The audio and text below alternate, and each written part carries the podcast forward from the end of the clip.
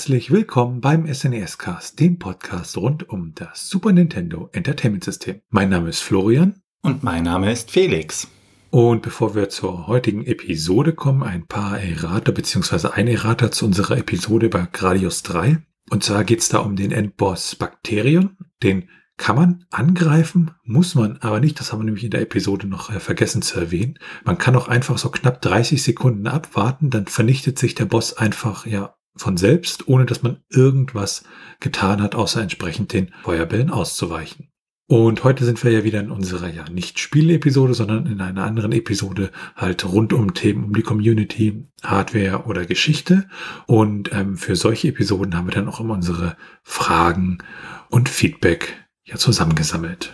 Wir haben eine Frage von Emanuel bekommen und dieser hat geschrieben, dass er gerne Streaming anschaut und fragt sich, was wir da im Bereich SNES e empfehlen können. Ja, grundsätzlich gibt's da natürlich auch eine, eine ja, Streaming-Community, die dann auch entsprechend äh, Super Nintendo-Spiele streamt und auch offizielle Wettbewerbe. Das Problem ist, was wir da haben, äh, wir stecken da halt in diesem ganzen Streaming-Zeugs ja nicht sonderlich tief drin. Das Einzige, was ich mir zum Beispiel gerne einmal anschaue, sind so Speedruns, unabhängig davon, ob sie dann live oder aufgenommen sind und äh, es zum Beispiel auch durchaus auch Anleitungen gibt, wie man halt mit dem Super Nintendo zum Beispiel auf Twitch streamt. Aber ja, da fehlt uns so ein bisschen die, die Erfahrung, was sich da empfiehlt. Und äh, wenn da vielleicht jemand anders ähm, ja eine Empfehlung hat, dann kann er uns gerne einen Kommentar unter der entsprechenden Episode dalassen. Eine weitere Frage hat uns von Tobias erreicht. Dieser fragt uns, was das kürzeste bzw. das längste Spiel ist, was es gibt. Ja, das ist natürlich eine interessante Frage und sie ist auch relativ schwierig zu beantworten, weil es ist halt ein großes, kommt drauf an. Ähm, ich denke, generell kann man so sagen, dass zum Beispiel so Spiele wie Jump and Runs in den meisten Fällen wesentlich kürzer sind als zum Beispiel andere Genres wie Rollenspiele, die dann halt doch mehr Zeit in Anspruch nehmen. Aber man kann sich natürlich für jedes Spiel ja x beliebig Zeit nehmen. Wenn man so ein bisschen in die Richtung Speedrun guckt, ähm, dann kann man zum Beispiel äh, Clue, also Cluedo fürs Super Nintendo, was wir auch in einer SNES-Cast-Episode bereits hatten, ähm, ja, sehr, sehr schnell durchspielen, nämlich in drei Sekunden. Und ja, ansonsten hängt es halt wirklich davon ab. Und ich denke, es ist auch so ein bisschen genrespezifisch, dass halt, wie gesagt, Rollenspiele und ähnliche Spiele länger dauern als halt so kleine Sachen für zwischendurch mehr. Schönes Beispiel ist zum Beispiel Metal Marines. Äh, das hat, glaube ich, um die 20 Levels. Da hatten wir auch eine Episode im SNES-Cast zu. Und ähm, ja, man kann halt Level für Level durchspielen, aber ich habe es mir zum Beispiel in Level 1 mal relativ gemütlich gemacht und äh, habe dann in Level 1 wirklich die Verteidigung bis zum Maximum ausgebaut und dann einfach zugeguckt, wie der Gegner halt keinerlei ja, Chance mehr hat, meine Verteidigung ähm, ja überhaupt zu überwinden. Und äh, so kann man sich natürlich mit einem Spiel, wo das erste Level gar nicht so lang ist, natürlich sehr, sehr viel Zeit nehmen an der Stelle. Dann haben wir auch noch äh, Feedback bekommen und zwar hat uns Goldlocke einen Kommentar zur Episode über gute und äh, schlechte SNES-Spiele dargelassen und hat uns da ein paar sehr schöne neue Empfehlungen für schlechte Spiele gegeben. Und das finden wir natürlich großartig und die werden wir uns auch anschauen. Und wenn ihr Feedback geben wollt, dann könnt ihr das unter den jeweiligen Episoden als Kommentar oder ihr schreibt uns einfach eine E-Mail an info.snescast.de. Und damit kommen wir dann zum heutigen Thema. Es geht um das Musikalbum The Cult of Remute. Und wer sich jetzt fragt, was das mit dem SNES e zu tun hat, ja, dieses Album wurde in Form einer SNES e Cartridge verkauft. Und damit kommen wir dann zum Hintergrund. Ja, da stellt sich dann erstmal die Frage, wie funktioniert das dann technisch? Und da ist es äh, so, dass diese SNES Cartridge sozusagen keine, keine Audiodaten in dem Sinne enthält, dass sie halt einfach wie bei einer CD das abspielt, was aufgezeichnet wurde, sondern das ist halt auch sehr, sehr viel Code, der dann ausgeführt wird auf dem Super Nintendo, um halt den Soundchip des SNES e zu steuern und im Rahmen dessen sozusagen die Musik, ja, man könnte sozusagen sagen, nochmal live aufzuführen. Und wenn wir uns da den Soundchip des Super Nintendos nochmal kurz angucken, nämlich den SPC 700, dann ist es so, dass äh, der hat einige ja Besonderheiten. Und entwickelt wurde dieser Soundchip damals von Sony. Und es gibt da ein äh, DSP drauf, der dann halt entsprechende Samples abspielen kann, sie auch mischen kann und äh, auch so Funktionalitäten wie das Stereo-Panning äh, beherrscht. Das heißt, dass man die Kanäle halt auf dem linken oder dem rechten Kanal mehr oder weniger verteilen kann und auch äh, sogenannte ADSR ja Hüllkurvensteuerung, das halt äh, ja festgelegt werden kann, wie sich eine Lautstärke im Laufe der Zeit halt ändert. Und auch andere Sachen, wie zum Beispiel ein Delay, ist dort in diesem Chip mit integriert, womit man halt zum Beispiel Echos simulieren kann. Und ähm, es gibt auch einen Rauschgenerator, mit dem man halt ja zufällige Wellenformen generieren kann. Und mit Hilfe von, von Tonhöhenmodulation kann man zum Beispiel ja Kanäle verzerren. Ähm, das ist dann so ein bisschen ähnlich wie die FM-Synthese, die bei anderen Konsolen dann benutzt wird. Und ja, kommunizieren tut der Soundchip über den SPC 700 CPU. Das ist dann nochmal eine 8-Bit-CPU, die halt mit der Haupt-CPU redet und entsprechend ja Befehle empfängt. Und ähm, diese ganze Soundchip-Architektur, das ganze Soundboard verfügt über 64 Kilobyte äh, RAM, der halt die ganzen Audiodaten und das entsprechende Programm für die Sound-CPU speichert. Und technisch gesehen ist dieses Subsystem halt wirklich völlig unabhängig. Also man könnte das sozusagen ausbauen und äh, ja, von außen dann einfach mit Befehlen füttern und dann könnte das Ding sozusagen seine Arbeit verrichten, indem es halt die entsprechenden Soundgeschichten macht. Das hatten wir auch mal in der Episode über die SNES-Architektur behandelt, dass halt ähm, ja der ganze Transfer, der ganze äh, die ganze Kommunikation dann über den B-Bus des Super Nintendos läuft und sozusagen die Super Nintendo CPU mit der CPU des Audioboards da redet. Das ist mal grundsätzlich dazu, wie man Musik machen kann. Und jetzt stellt man sich natürlich die Frage, ja, warum macht man Musik auf einer Cartridge? Und der Künstler, den wir hier haben, äh, Remote, der hat halt äh, das schon öfter mal gemacht, zum Beispiel indem er ein Modul für einen Sega Mega Drive äh, herausgebracht hat, auch mit entsprechender Musik oder auch fürs Nintendo 64 oder den Game Boy Advance. Und ähm, er, er mag das halt, weil er da sozusagen ja wie sagte er da, ohne Probleme, Einschränkungen und Tüftelei sich zu sehr langweilt und äh, hat sich dann auch so auf Konsolen ja konzentriert, die einen separaten Soundchip haben. Und dass es natürlich auch andere Gründe hat, ähm, weil das ist halt ein sehr ungewöhnliches Medium und das Ganze dann bei der Veröffentlichung entsprechend hilft. Aber er ist auch nicht der einzige Künstler, der äh, sowas macht. Es gibt ja eine ganze Szene, zum Beispiel die ganze Chiptune-Szene, die halt mit dem äh, C64er zum Beispiel auch Sitz erzeugt und dieser Sitzchip vom C64er äh, ja auch sehr, sehr beliebt ist beim Musikmachen.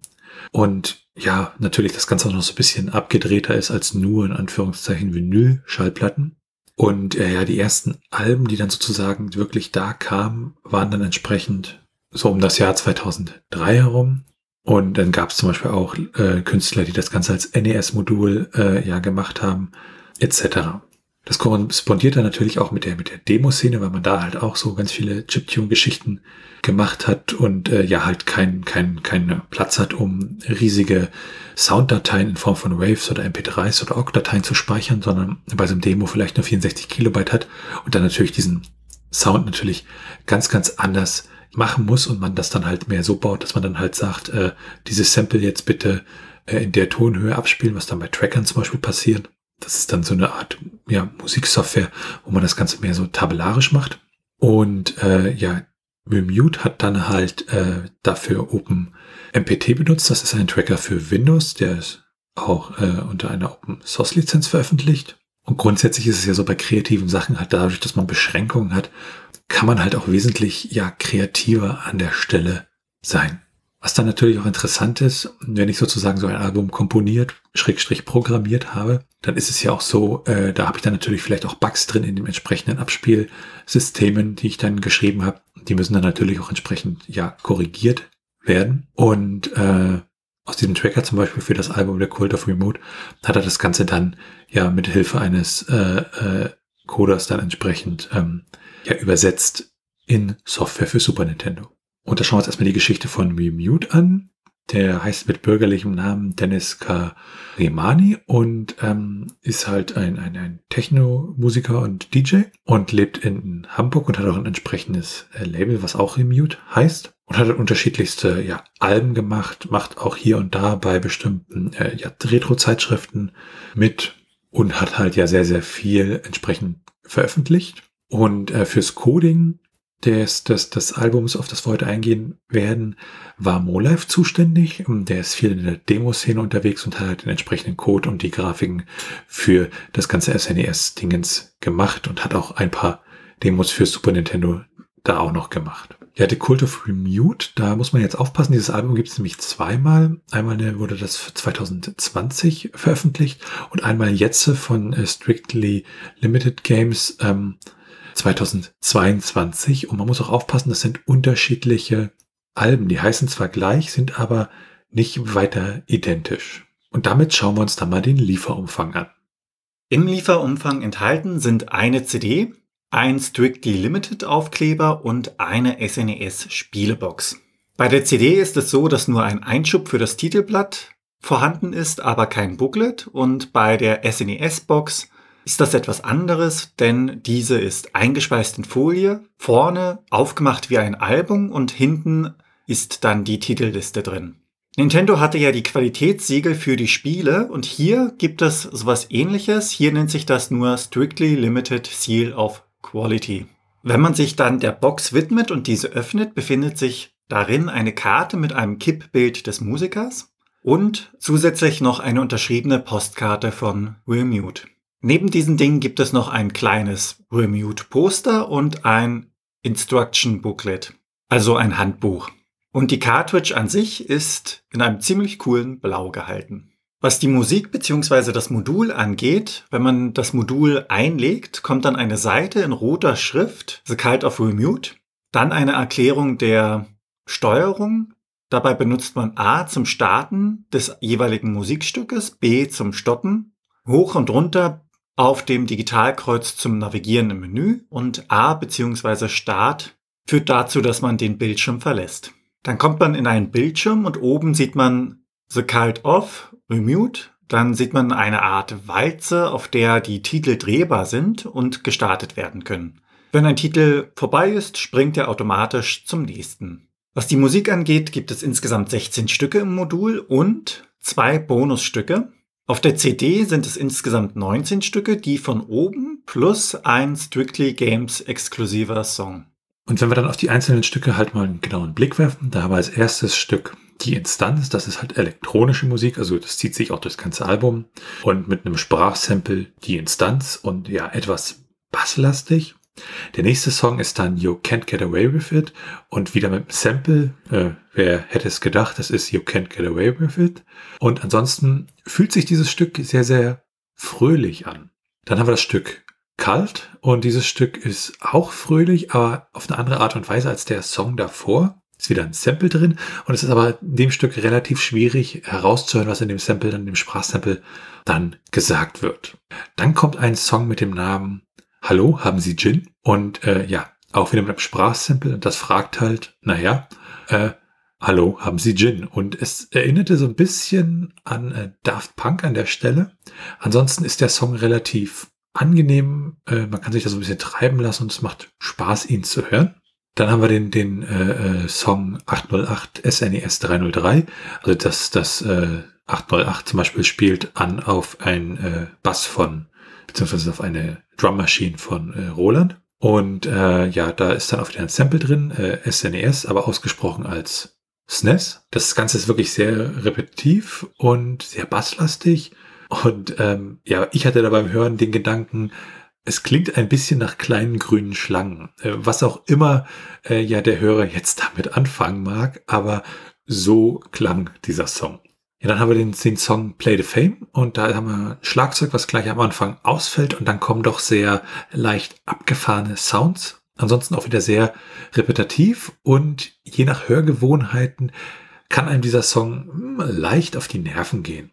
Dann kommt der Song Eternal Wave und bei diesem Song drückt der Bass gleich und nach einer Weile setzt dazu das Schlagzeug ein und dann wird's doch sehr wavig. Es kommt ein kurzes ja, Ruhebett nur, damit dann wieder der, der Bass einsetzt und ja, so endet es dann auch. Dann haben wir den Song Swordley und der fühlt sich am Anfang so ein bisschen offbeat an und dann kommt dieses, ja, Gitarren oder sowas ähnliche Geräusch, Instrument, Dingens da und das ganze Song fühlt sich halt auch so ein bisschen durcheinander an. Dann haben wir den Song Inquisition ähm, und äh, ja, ein Sample Inquisition und dazu halt ein Bass, der das Ganze wirklich treibt.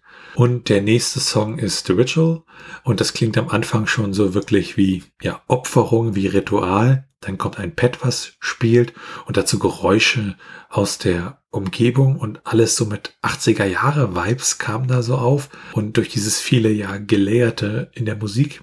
Dann aber das Musikstück, es ist die Angst vor dem Verlust, auch sehr, sehr basslastig, aber auch sehr melodisch und wieder auch mit einer Sprachspur, einem Sprachsample drin, nämlich es ist die Angst vor dem Verlust. Das Stück lässt sich relativ gut weghören.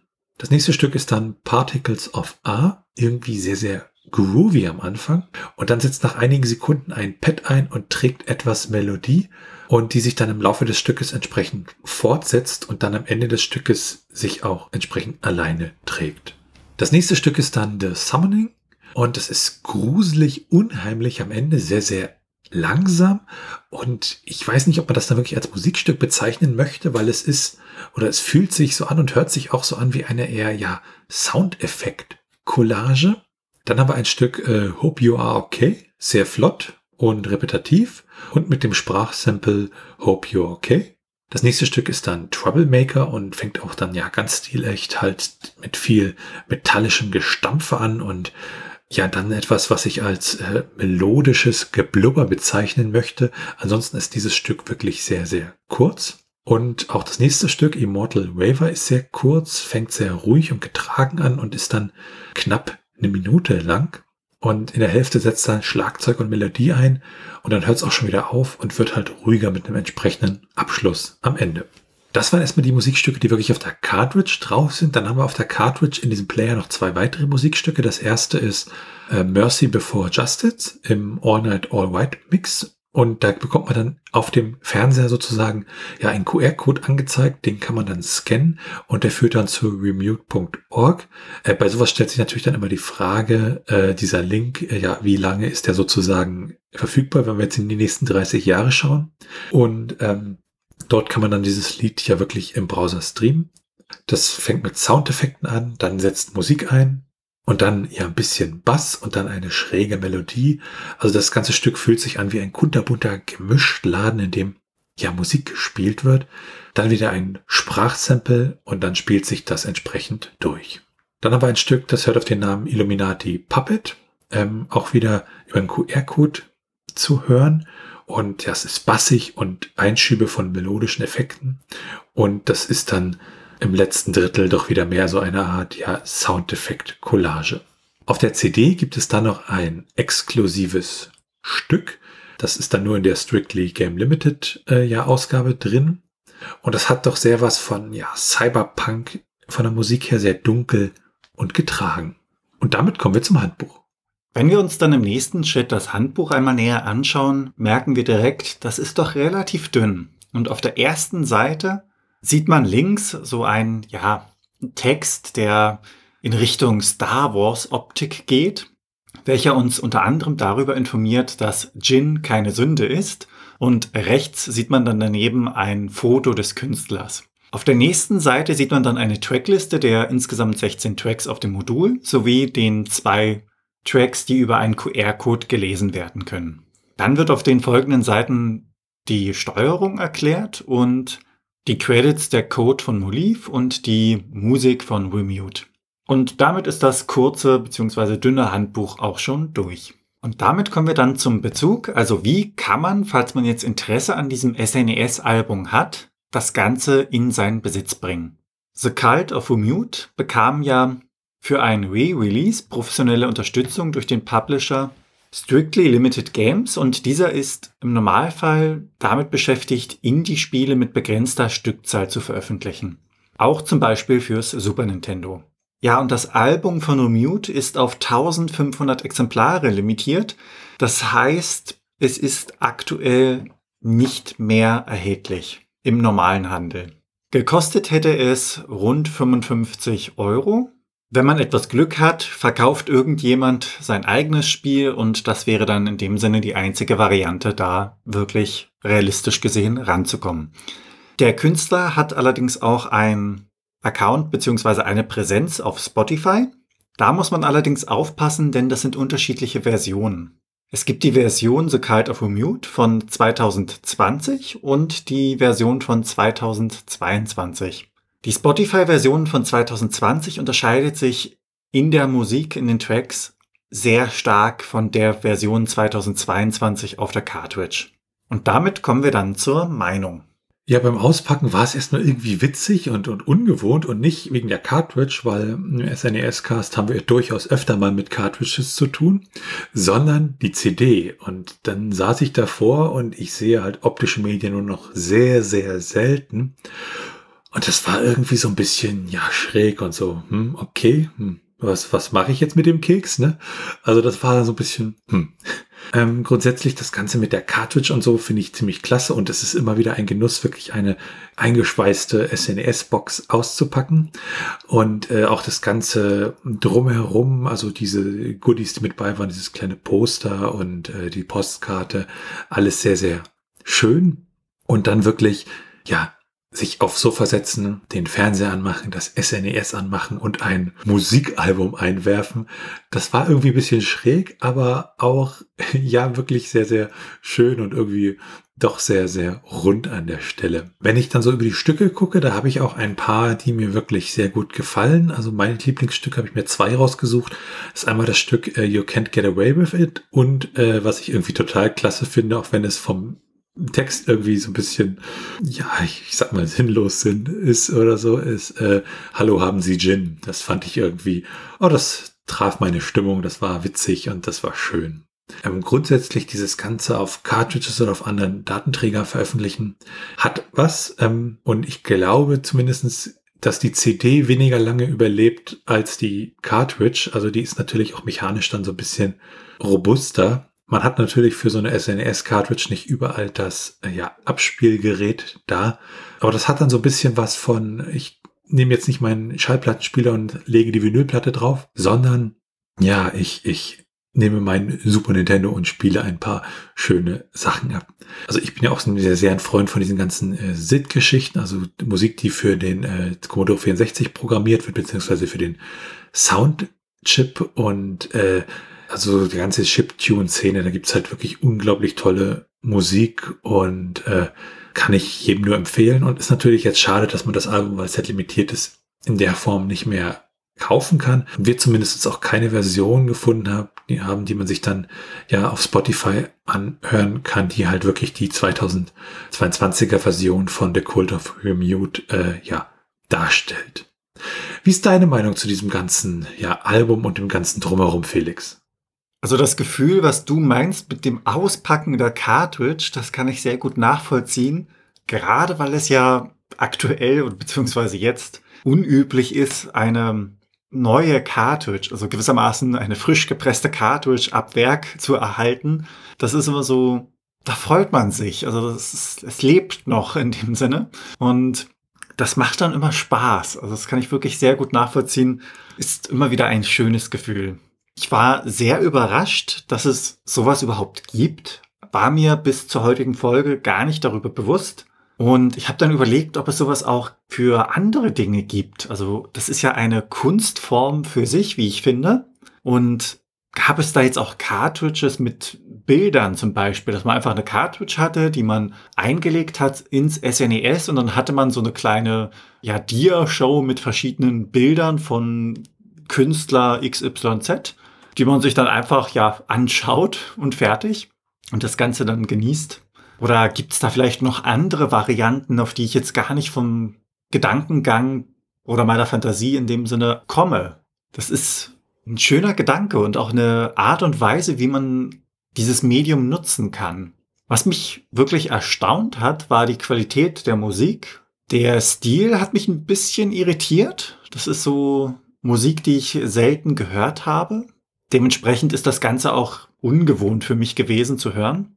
Ist man allerdings erstmal über diesen ersten Schreck des ja ungewohnten Stils hinweg, dann merkt man schnell, die Musik ist schon professionell gemacht, also sie klingt gut. Den Titel 808 SNES 303 fand ich sehr schön. Ich kann es nicht genau beschreiben, was mich da gereizt hat, aber das klingt irgendwie so spacig, so fröhlich und das hat mir sehr gelegen. Als Lieblingslied würde ich allerdings The Ritual bezeichnen und das ist, wird allerdings dicht gefolgt von Immortal Raver. Wer die Gelegenheit hat, da mal reinzuhören, der sollte dem unbedingt nachgeben, weil persönlich denke ich, äh, ist das wirklich eine Besonderheit beim SNES e und gewissermaßen auch so ein ja, experimentelles Stück seiner Geschichte. Also das macht es auf seine eigene Art und Weise sehr wertvoll und die Musik, wie gesagt, ist ja auch gut gemacht. Man darf allerdings nicht verwundert sein, wenn es dem eigenen Stil nicht ganz entspricht. Ja, was mir dann noch einfällt äh, bei dem, was du so gesagt hast, mh, hm, ist, dass ich sozusagen das Super Nintendo schon früher als ja Musikabspieler benutzt habe. Nämlich, wenn ich Lufia 2 gespielt habe und wenn man dann äh, ja in einem Kampf gewinnt, dann kommt so eine schöne Fanfare, die die ganze Zeit im Kreis läuft. Und ich habe manchmal das Super Nintendo wirklich stundenlang angelassen, während diese Fanfare lief, weil ich dieses Musikstück einfach so großartig fand. Und damit sind wir am Ende dieser Episode vom SNES-Cast. Wenn ihr Fragen, Anmerkungen, Themenvorschläge oder Kritik habt, dann schreibt uns einfach eine Mail an info.snescast.de und ihr könnt uns auch auf unserer Webseite unter den einzelnen Episoden Kommentare zu diesen hinterlassen. Wir freuen uns sehr über eine Bewertung bei Apple Podcasts und anderen Podcast-Portalen und natürlich könnt ihr uns auch persönlich empfehlen. Ihr könnt uns auf Steady unterstützen, da freuen wir uns drüber und es hilft uns, diesen Podcast zu machen. Und ihr erhaltet dafür im Gegenzug das eine oder andere kleinere Benefit. Für unsere bisherigen Unterstützer an dieser Stelle wirklich von uns beiden nochmal ein ganz, ganz großes Dankeschön für eure Unterstützung. Alles weitere dazu und rund um den Podcast, wie zum Beispiel den Link zu unserem Discord-Server, unserem Community Hub oder unseren Social-Media-Präsenzen, findet ihr auf snescast.de. Tschüssi. Ciao.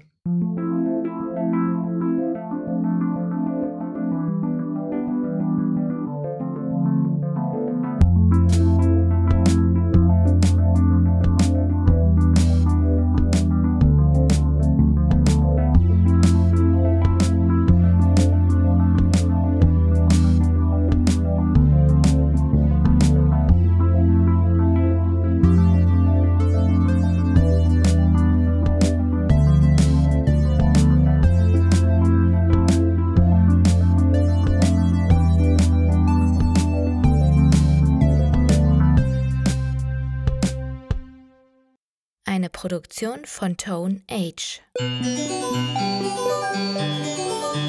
T1H.net